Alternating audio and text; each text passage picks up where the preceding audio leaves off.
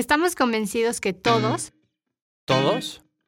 tenemos la capacidad de impactar. Capitalista Consciente es un espacio para presentar buenas ideas, compartir grandes proyectos y mostrar cómo cada granito de arena cuenta ante un mar de oportunidades y un mundo por transformar. Un espacio para escuchar nuevas ideas, cuestionar nuestra forma de pensar y sobre todo un espacio para cambiar juntos nuestra forma de actuar. Este capítulo es presentado por Francamente, el primer centro de aprendizaje digital con una certificación de liderazgo y emprendimiento consciente 100% en español. Bienvenidos a un capítulo más de Capitalista Consciente. Esta tercera temporada es una temporada que nos tiene muy contentos y muy emocionados de poder seguir aquí. Empezó esto hace más de un año y nunca pensamos llegar a una tercera temporada. Entonces la idea de estar aquí con el invitado de hoy es algo que pues, nos alegra el corazón. El invitado de hoy no solamente es un experto en un montón de cosas, sino también es un consultor certificado en temas de capitalismo consciente. Y de ahí tuve yo el gusto de conocerlo y por supuesto que tenían que estar y este tenía que ser un foro para hablar de qué más estamos haciendo, qué sigue como consultores y qué sigue como movimiento de buscar impulsar una nueva economía, que ese va a ser principalmente el tema del que queremos discutir hoy. Alan Rhodes, bienvenido. Qué gusto tenerte hoy con nosotros. Gracias por aceptar la invitación de estar con nosotros y es todo un gusto poder tenerte en este espacio. Me gustaría un poquito y siempre, y es algo que nos han pedido mucho, es quién es Alan, ¿no? Y cómo llegó Alan hasta aquí. Yo sé, tú y yo hemos platicado y hay una historia muy interesante ahí detrás de toda la trayectoria, pero creo que me gustaría que nos cuentes un poquito de todo esto que has hecho, que te ha llegado, o sea, que te ha empujado a no solamente el movimiento de Reimagina 2030, del cual hablaremos ahorita, sino esta pasión por cambiar las formas de hacer las cosas, ¿no? Bueno, yo primero que nada muchísimas gracias por la invitación. Este, mi nombre es Alan Roberto Rhodes Espinosa. Soy la mezcla de un migrante inglés con una madre mexicana. Aún viven y viven en Cuernavaca, Morelos.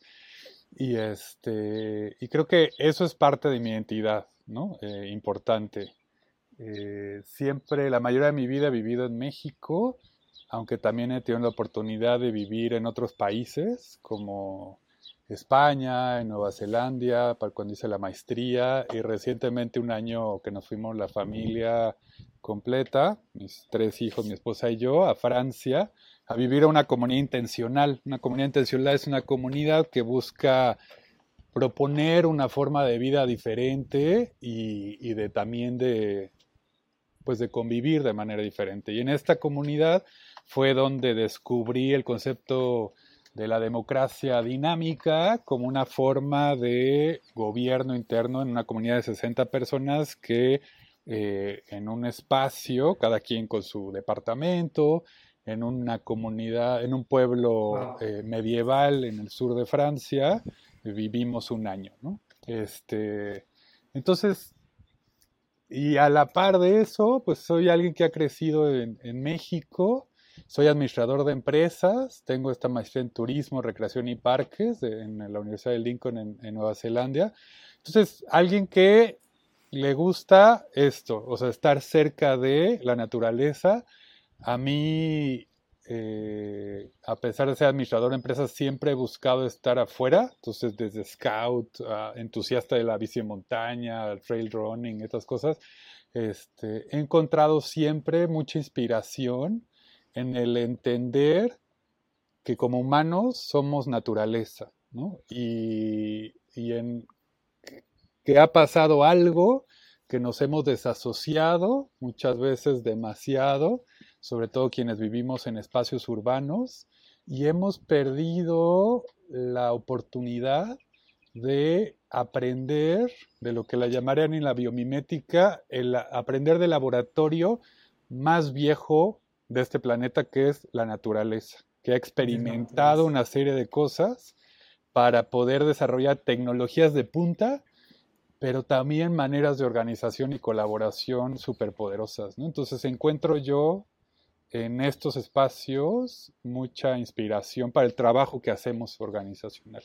Quisiera preguntarte, Alan, ahorita platicabas, platicaste un poquito de ti, esta, este espacio de tiempo de, de tu vida, donde hablabas sobre esta parte del turismo, esta parte del ciclismo, este montañismo, creo, platicaste un poquito. Y luego esta cuestión de haber vivido en Francia, en esta comunidad, que fue, llamémosla una epifanía, una serendipia, no sé qué, cómo llamémosla, pero cambió también tu forma de pensar en cuestión de las organizaciones. Y antes de meternos mucho más a la parte de, de, Reimagina, sí quisiera conocer un poquito más como desde lo de adentro de Alan, el, cuál fue ese proceso que, que, te fue llevando a estar viviendo algo y estar transformando algo. No sé si me, si me explico. Ya, eh, me voy a poner muy personal e íntimo. este, pero bueno, yo estudié la, carrera de administración en el Tecnológico Monterrey y, aunque fue un espacio en donde aprendí muchas cosas, algo que supe desde, desde la carrera es que yo no quería trabajar en una, organización como muchos de mis compañeros en alguna transnacional. Eso me quedó claro desde el principio porque no quería ser uno, una más de la masa de gente que, entraba ahí. Por lo menos hace 25 años esa era la percepción que tenía de muchas de las empresas transnacionales este, en las cuales mis compañeros entraron. Y lo que hice fue eh, involucrarme en una organización civil que primero era una iniciativa de educación para niños en zonas marginales de Cuernavaca. Ahí crecí casi toda mi infancia y luego hice la Universidad del TEC de Monterrey, campus Morelos, este, y fundamos junto con este colectivo de personas que trabajamos con niños de las zonas de las vías del tren en Cuernavaca, que trabajamos temas de alfabetización. Entonces yo ya desde los 18, 19 años daba clases a niños que estaban mucho en un proceso que le llamaban de callejización, o sea, pasaban mucho de su tiempo en la calle. Y entonces yo ya traía un niño en rebozo dando clases de alfabetización y acabando la carrera, ¿no? Este, y, eso me, me, llevó a mucha claridad de, pues, una sensibilidad en el aspecto social de, los retos que vivimos y de las inequidades que vivimos en, este sistema en el que estamos eh, y en este país y para mí fue algo que me, que me marcó mucho, ¿no? Fundamos esa organización que sin quererlo era una organización pues ya horizontal, donde trabajábamos varias personas en vinculación con otras organizaciones y universidades del Estado. Y la verdad fue una experiencia muy, muy poderosa y que me marcó mucho. Después de ahí, este, bueno, me casé y nos fuimos a Nueva Zelanda, mi esposa y yo, eh, y tuvimos esta vivencia de dos años y medio allá el encuentro con, Nueva Zelanda fue el, ver otro mundo. Digo, ya había tenido la oportunidad de viajar por otros países, pero Nueva Zelanda es de uno de esos países que no te puedes creer que la noticia nacional es de que un bombero bajó un gato de un árbol. O sea, es un país tan estable y donde las cosas parece que funcionan tan bien, claro que tiene sus cosas, ¿no? Y sus retos importantes, que que era interesantísimo ver eso, ¿no? Y bueno, eso nos llevó a mucho trekking, hiking, allá la llaman tramping, por 500 kilómetros de senderos, porque yo estudié justamente turismo y áreas naturales protegidas. Luego hice la tesis en, y esa fue mi estrategia, hacer la tesis en arreglos institucionales del turismo y la recreación en áreas naturales protegidas de Nueva Zelanda y México. Yo ya sabía que no tenían nada que ver las realidades de estos dos países, son muy diferentes, pero fue mi manera de hacer networking, ¿no? o sea, de, ir a México y empezar a entrevistar. Entonces entrevisté de directores de áreas protegidas hasta el comisionado nacional. Y cuando regresé a México, eh, espero ir rápido, entonces cuando regresé a México, eh, les dije, hace falta hacer la Estrategia Nacional de Turismo. Y en el 2006, con financiamiento de la Agencia de Desarrollo de Estados Unidos, hicimos la primera Estrategia Nacional de Turismo en áreas naturales protegidas. Entré a la CONAM, trabajé ahí eh, un par de años y de ahí, por razones personales, nos fuimos a San Cristóbal de las Casas Chiapas, donde creé una empresa que se llama Ecoturismo Genuino, que el año, este año se fusiona junto con una organización civil en, de La Paz, Baja California, bajo el modelo de gestión de la holocracia, otro modelo de autogestión en el que habíamos aprendido mucho y lo vinculamos con esta acción civil que realmente está pensando cómo ser una organización civil diferente. ¿no? Y ya para acabar, esta vivencia de Francia, pues fue a mis 40. Y más que epifanía, fue el resultado de una crisis de Middle Age Crisis total este, de, de, saber que ya había hecho mi contribución y había trabajado en México, Panamá, Brasil, Chile, en temas de turismo y áreas protegidas, y ahora quería ir a otra cosa, pero no lo tenía claro cuál era esa otra cosa. Eh, y fue ahí que en la comunidad de Santa Antoine, eh, aprendiendo francés, viviendo otro estilo de vida y trabajando en un huerto de dos hectáreas día y noche, primavera, invierno, verano y otoño, eh, pues encontré este modelo de gestión eh, y de gobernanza que se llama sociocracia, que es la democracia de los socios, y me empecé a meter en una serie de formaciones eh, para, para, entender qué era estos modelos de, que le llama también de gobernanza compartida, ¿no? Este, y tal, o sea, como que eso sí fue la epifanía de decir, esto es, o sea, siempre he querido trabajar en este tipo de organizaciones, nada más que no tenía nombre, ¿no? Eh, y ahora lo empezaba a tener con los libros que estaba leyendo, los cursos que estaba tomando, y dije, esto es lo que quisiera contribuir para los siguientes años por venir. Y fue así como regreso a México y hago la transición de, ecoturismo genuino hacia un modelo holocrático. Ecoturismo genuino entra en un proceso de fusión con esta organización y yo hago una transición a crear una nueva empresa eh, bajo el nombre de eh, Transición que ahorita estamos trabajando en un rebranding de todo el concepto para poder emerger con una organización en la búsqueda de entender cómo soy porque somos y somos porque soy. y en eso estamos.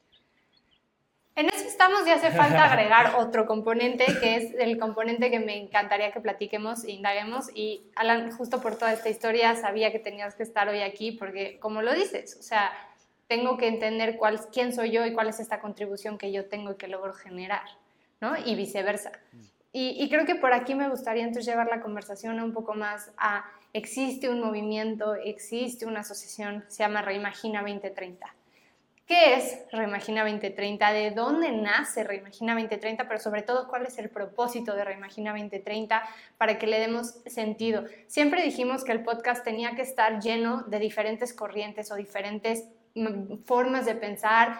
Y no solo formas de pensar, sino perfiles. Quiero tener emprendedores, pero quiero también gente que está liderando movimientos importantes de los cuales le tenemos que dar luz, tenemos que darle visibilidad porque solo así vamos a poder conseguir este cambio del que hablamos, ¿no? De decir, hay nuevas maneras. Yo no puedo creer que en toda la carrera nunca escuché que existen nuevas maneras de organizarnos, que existen una visión diferente para la economía y que es el 2020, bueno, unos años antes, y seguimos estudiando lo mismo sobre las empresas, lo mismo sobre el sistema capitalista en el que vivimos, y eso implica un retraso brutal para la sociedad actual y nos limita las posibilidades de ver nuevas maneras de organizarnos. Y por eso para mí es un capítulo central este, decir qué diablos es Reimagina 2030, con quién colabora Reimagina 2030 y sobre todo cómo colaboramos con Reimagina 2030. A mí este concepto del propósito, que es uno de los pilares del capitalismo consciente, yo lo conocí por dos vías. Primero, con el libro de Frederick Laloux, de Reinventar las Organizaciones, que habla de que las organizaciones TIL o eh, Ópalo eh, tienen varias características, pero tiene tres características. Una de ellas es tener un propósito. Él toma el concepto de propósito evolutivo de Brian Robertson de la holocracia. Nosotros implementamos la holocracia en ecoturismo genuino y nos resonó mucho y, el hacer el ejercicio, y nosotros nos reuníamos, era un equipo distribuido, remoto, este, y entonces hacer el ejercicio la primera vez de, a ver, ¿para qué existe ecoturismo genuino? Nosotros, ¿para qué existimos como equipo? eh, nos resonó mucho. Y empezamos en el 2018, fue cuando firmamos la constitución de la holocracia, hicimos un primer ejercicio y salió un enunciado. Seis meses después nos volvimos a reunir físicamente, todavía estamos pre-pandemia, y, este, y volvimos a hacer el ejercicio y surgió otro enunciado de propósito evolutivo. Y ese concepto me, me, gustaba porque es, ok, para acá vamos, pero podemos ir revisando, ¿no? Para ver si, si, si va teniendo sentido.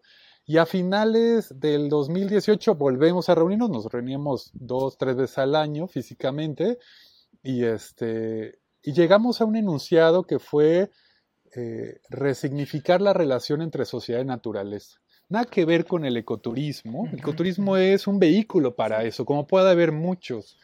Eh, y resonó mucho y, hasta ahí el equipo caímos en cuenta que organizaciones que se dedicaban a cosas similares como lo nuestro, dejaban de ser competencia en el momento que tienes un propósito, porque entonces hay tanto trabajo que hacer que en realidad todo eso que antes estabas ahí peleándote por un contrato, en realidad es pues quien lo tome no importa porque estamos trabajando hacia el mismo propósito. Y fue, eso sí fue algo que me fue muy poderoso como en el trabajo. Lo mismo en el 2020, ya estamos en pandemia, eh, en agosto, julio-agosto del 2020, pues en este trabajo de transición, eh, me cae, o sea, digo, bueno, ¿cuál va a ser mi visión a lo que yo quiero contribuir como consultor en estas cosas, como facilitador de procesos y lo que yo le llamo como jardinero de organizaciones? ¿Cuál va a ser mi impacto para los siguientes 10 años? ¿no? Entonces, eh, digo, yo cumplo 45 años este año, en 10 años tengo 55, ya estás más allá que para acá, todavía faltan varios años, pero ya vas planeando por décadas, ¿no? Sabiendo que las cosas pueden cambiar. Este, pero digo, en 10 años a mí me gustaría contribuir al cambio de, ¿no? al, sembrar la semilla de un proceso de autogestión este, en al menos 100 organizaciones. Pero no necesitamos 100, necesitamos miles de organizaciones para que esto se vuelva mainstream. Y entonces, de nuevo, regresando al tema del propósito, entender que solo pues, estás contra el mundo, pero juntos podemos cambiar el mundo. Claro. Y entonces es ahí que, surge en mí la idea de, bueno, ¿qué es lo que estamos trabajando en nuestros procesos? Y bajo muchas etiquetas, empresas B, capitalismo consciente, organizaciones holocráticas, sociocráticas y muchos otros eh, etiquetas que hemos ido creando, como diferentes movimientos, para mí son procesos de reimaginación. Y ante la crisis que vivimos este, como humanidad, nos queda para mí una de las herramientas fundamentales del ser humano, que es la imaginación. Y entender que las organizaciones que tenemos ahorita son producto de nuestra imaginación, pero de hace 200 años. El tema es que hace 200 años las empresas, el mundo era diferente y las empresas que surgieron respondían a esa realidad. Ahora estamos viviendo en este mundo complejo, ambiguo, impredecible, eh, y entonces requerimos otro tipo de organizaciones. ¿no? Al final, todos estos movimientos surgen a partir de entender que estamos en momentos diferentes. Entonces, para mí eh, la invitación es reimaginar al 2030 organizaciones y empresas en países hispanoparlantes. ¿Y por qué digo esto? Porque en estas cuestiones hay mucho contenido, hay mucha información de otros países, poco en Latinoamérica. Hay hay muchos ejemplos, uno lee libros, artículos y todo, y hay muchos ejemplos de Europa, Estados Unidos, otras regiones del mundo, y parecería que nada pasa en Latinoamérica. Y a mí eso me causaba mucho ruido. O sea, no, no, o no había nada, que no creía en eso, o más bien no estaba visibilizado. Entonces, Reimagina empezó con una presentación de PowerPoint en blanco y negro horrible que hice con una idea, como te estoy platicando ahorita, y un pitch de 10 minutos, y me puse a hablar, a conversar con personas que había ido conociendo los últimos dos años en estos temas, desde Estados Unidos hasta Argentina, de Argentina hasta España, y, y presentándoles la idea. Para mí fue un proceso de validación. A mí me gustan mucho estos procesos de validación, de experimentación.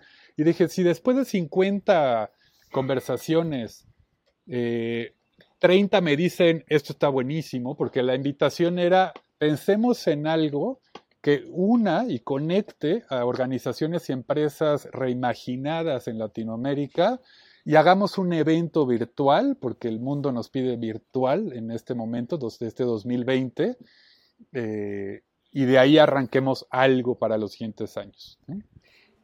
Y tal cual, o sea, con mi presentación en blanco y negro, fui platicando con empresarios de del movimiento Capitalismo Consciente de México, fui hablando con colegas, facilitadores, coaches en, en el resto de Latinoamérica, y lo único que escuchaba era algo así había pensado, pero tú ya lo pusiste en palabras de a cuánto estamos hablando para que esto se haga, ¿no? O sea, cuánto podemos aportar. Entonces, entre energía, o sea, el ánimo voluntario De, de, colegas de querer entrarle, y por otro, de lo que le llamamos en su momento socio semilla, que dijeron, va, que se haga el evento y aquí está una aportación que te hago para que se haga.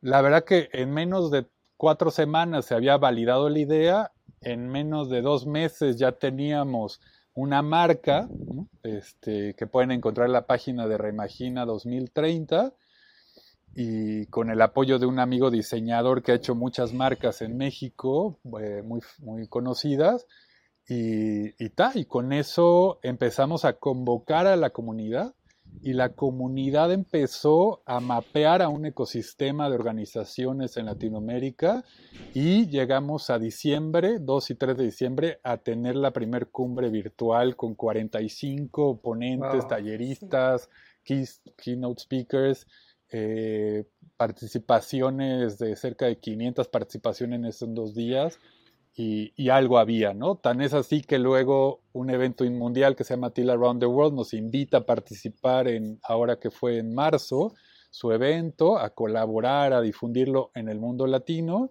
Y entonces una idea que era un PowerPoint horrible, blanco y negro, se convierte ahora eh, nos hemos decidido operar bajo el modelo Sociocracia 3.0, que combina cosas ágiles con, autogestión. Y ahorita somos un grupo de alrededor de 30 personas en diferentes círculos colaborando de manera autogestionada en el desarrollo de eventos, contenido y una serie de cosas para 10 años. estamos en un maratón y estamos en el primer año. Hay, hay varias cosas que quisiera preguntarte. Eh, también por el tiempo no me gustaría estarte preguntándote de, todo. Sí quisiera saber específicamente dos cosas. Una, si pudieras contarnos a partir de, este evento que, que realizaron, ¿cuáles fueron para ti como estos principales puntos importantes que todo capitalista consciente tiene que tener en mente.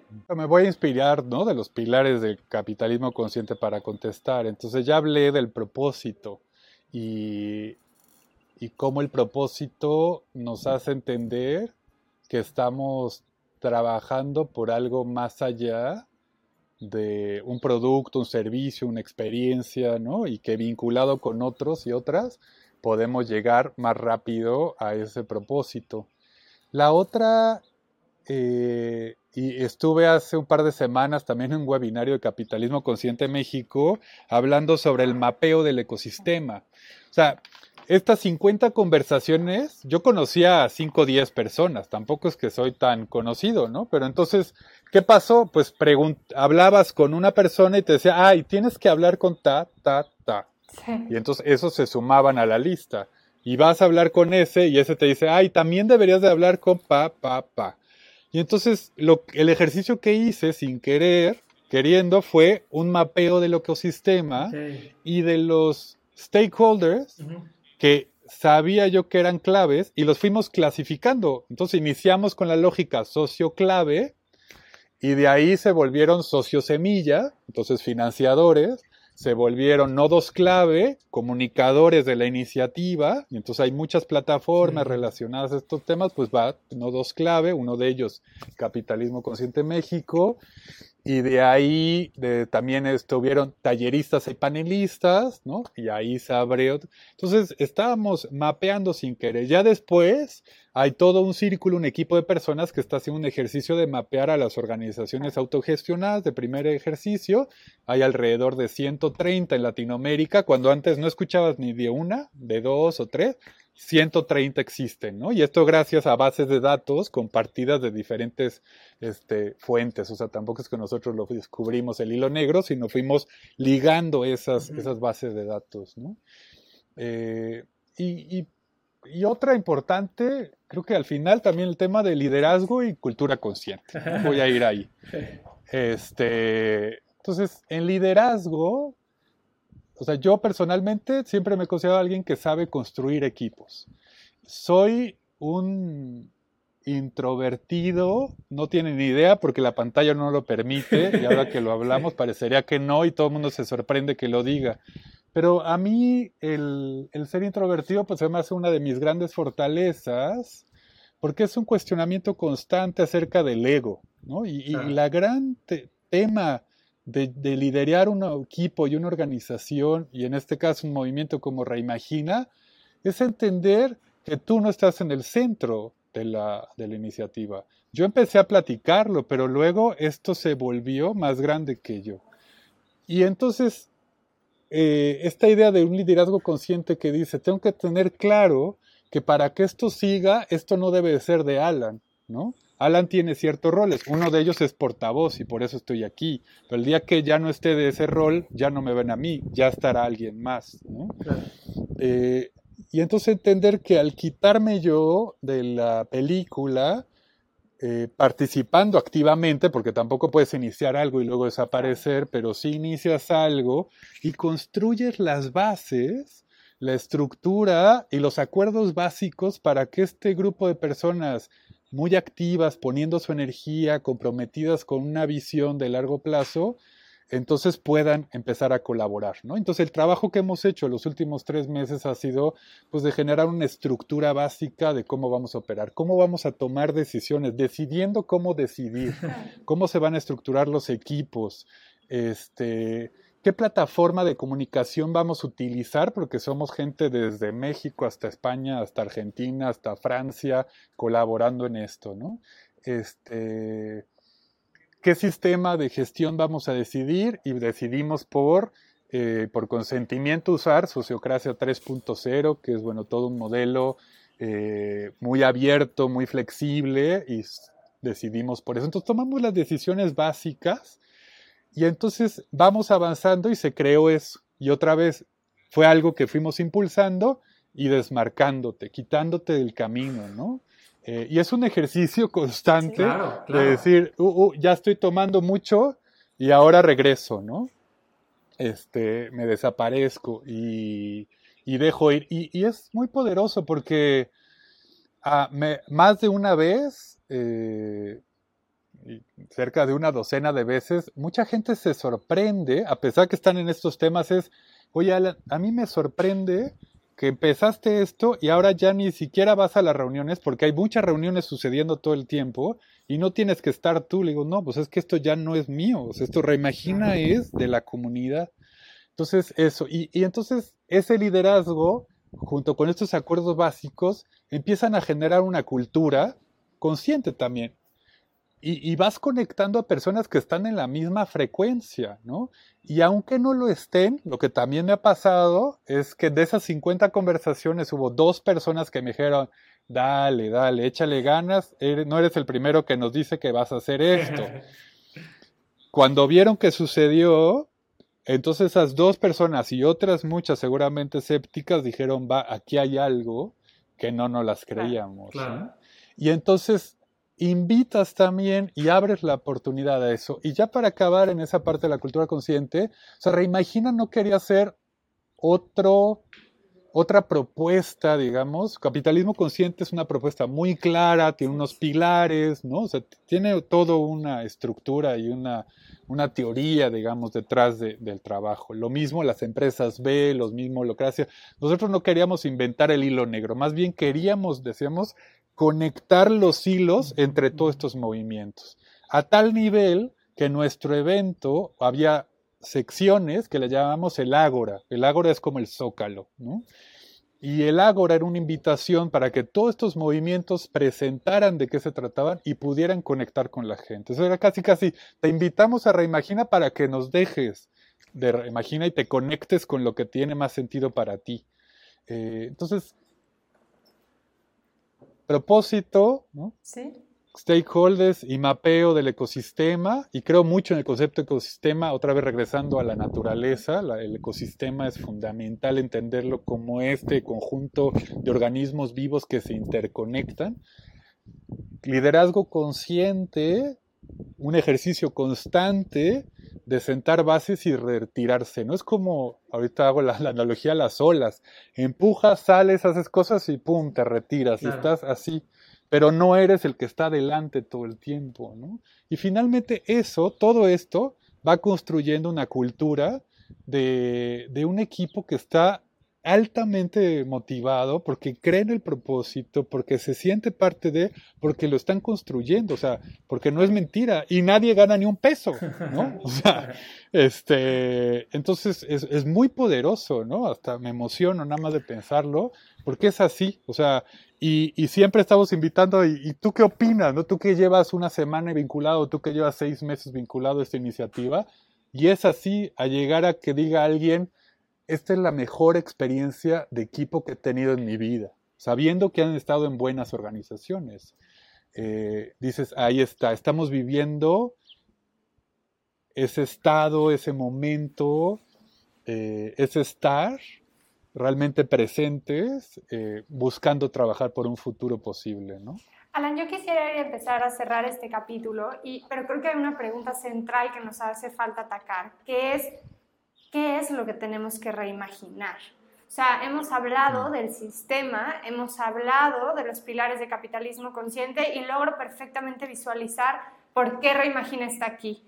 Pero creo que una pregunta clave para mí es desde la visión de Reimagina y obviamente desde tu visión como coach, ¿no? Como líder y como consultor en estas partes, ¿Cuáles son estos puntos centrales en los que tenemos que reimaginar el sistema, en los que tenemos que repensar la manera en la que hacemos los negocios? Porque creo que cuando empezamos a detonar, no es cuando te digo, imagino un árbol. Ok, este árbol lo podemos imaginar de diferentes maneras, pero si no tenemos la idea de solamente te digo, imagina, creo que puede dar miedo. Pero cuando empezamos ya a mapear cuáles son estos puntos exactos que tenemos que reimaginar porque nos estamos dando cuenta que no funcionan, ¿no? Porque nuestra conciencia se elevó, porque esta conciencia, esta capacidad de ver, creo que es ahí donde podemos también invitar a más actores, a gente que esté escuchando este capítulo a decir, claro, ¿por qué lo di por sentado y por qué no lo visualicé antes? Entonces, esa sería como mi, mi última pregunta para empezar a cerrar el capítulo es, ¿qué tenemos que reimaginar? Todo.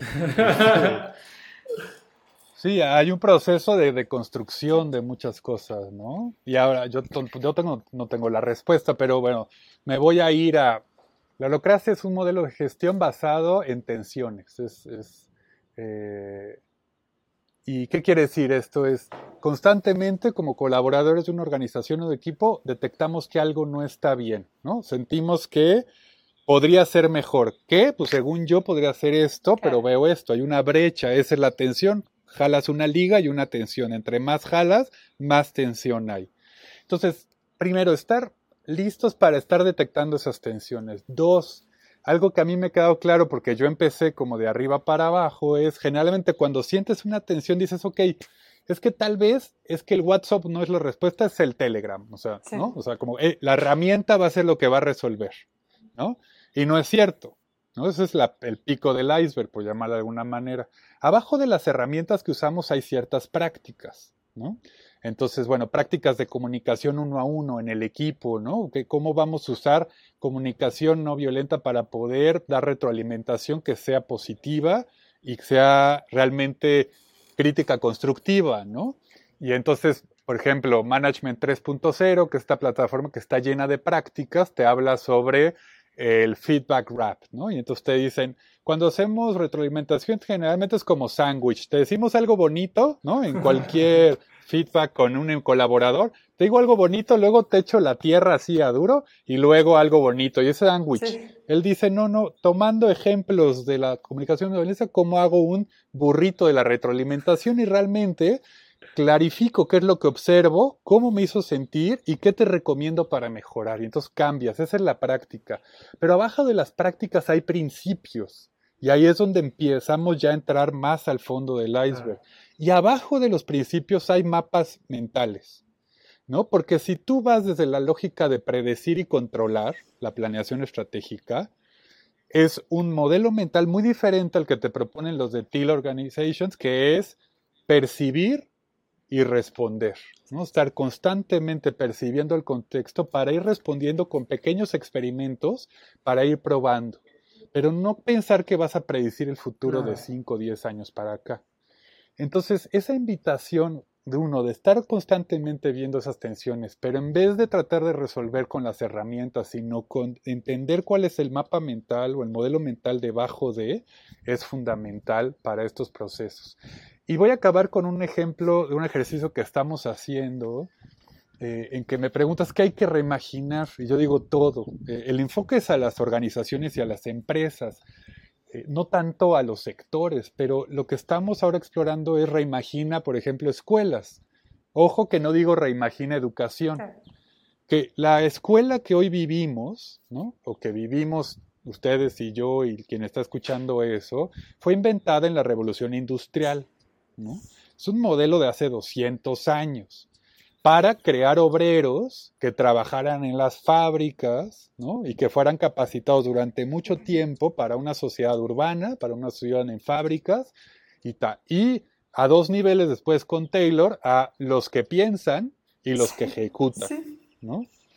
Este, y entonces estamos haciendo un ejercicio en la escuela donde van mis hijos en San Cristóbal de las Casas, un primer ejercicio piloto de Reimagina Escuelas.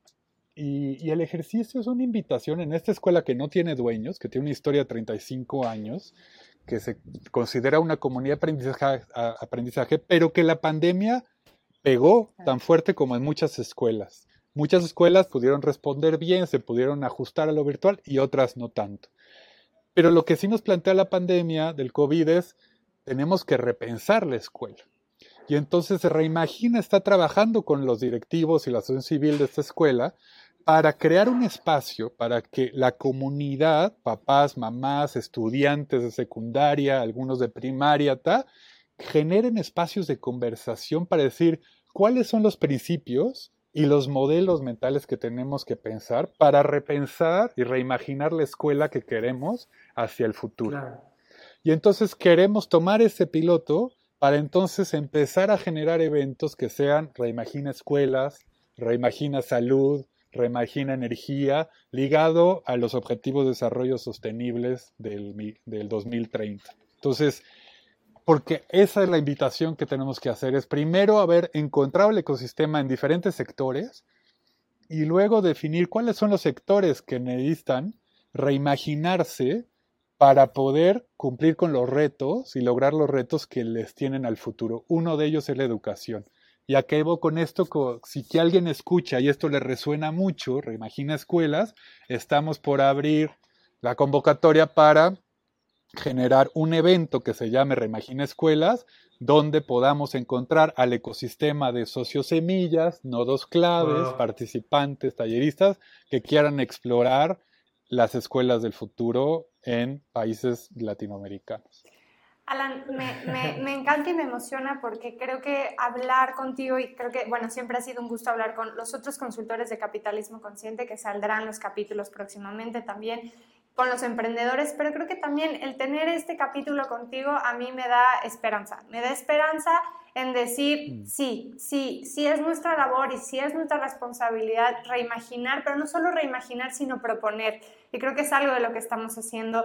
Nosotros parte, y me reí hace rato porque de donde nace Reimagina es un propósito compartido con Capitalista Consciente. Yo decía, no puedo creer que no encontramos casos mexicanos, casos latinoamericanos, casos donde yo quiero comprar todos los días.